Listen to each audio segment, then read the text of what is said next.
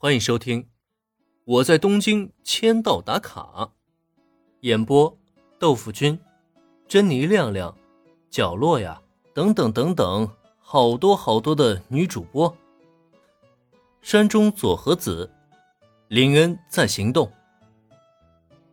佐和子老师，戴维的答案有些出乎林恩的意料，同时呢，也好像完全在情理之中。毕竟是灵魂人物嘛。山中佐和子的出现，貌似也没什么让人吃惊的地方。不过林的愣神却被误以为不知道平泽唯口中的佐和子老师是谁，这让一旁的绿队连忙开口解释道：“哎，唯说的是音乐老师，山中佐和子老师。山中佐和子老师既漂亮又温柔，在学生之中超有人气。如果是他来担任顾问老师的话。”我绝对赞同。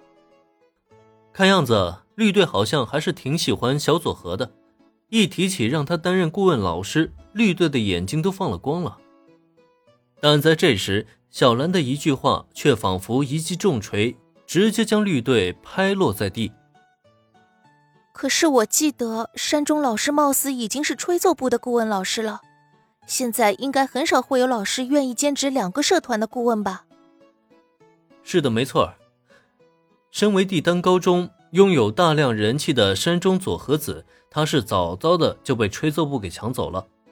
相比作为大型社团的吹奏部，仅仅是刚成立的轻音部，怎么想也没有任何竞争力啊。所以小兰这句话一出，本来还有些兴奋的女孩们，顿时齐齐的露出了失望的神色。哎，找佐和子老师不行吗？明明我很喜欢做盒子老师的，失落的趴在桌上，平泽唯仿佛一下子变得有气无力了起来。眼见到这一幕，原子也是咬了咬牙，然后一拍桌子：“实在不行，还是我去跟学生会那边沟通吧。如果他们实在不上当，那就别怪我动用铃木家的手段了。”对于轻音部的这些女孩，虽然她们是让原子很有危机感。但说实话，原子却是挺喜欢这些善良、单纯又漂亮的女孩们，尤其是田井中绿，同为发箍爱好者的他们更是一见如故。现在轻音部遭遇了危机，原子实在是没办法坐视不理啊。所以，即使是不太爱动用某些特殊的手段，他现在也实在是顾不上那些了。然而，这时再看林恩，哎，林恩前辈。你在找什么啊？就在轻音部教室气氛沉闷之际，大家却意外的发现，林恩竟然从座位上站起身来，开始在轻音部左右翻找了起来。这不禁让大家倍感疑惑，完全不知道他是打算做什么。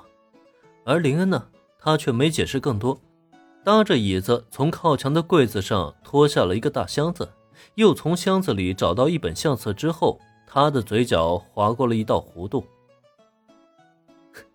成了。林恩的这句话更是让大家不明状况。只见林恩从相册中抽出一张照片，塞进了他的口袋之后，才转过头来面向大家，打听一下山宗佐和子老师的位置。咱们现在就去邀请他加入青音部。现现在。可小兰学姐不是说佐和斯老师不会？没关系，到时候我会全权负责与对方沟通的，这件事情就交给我来解决。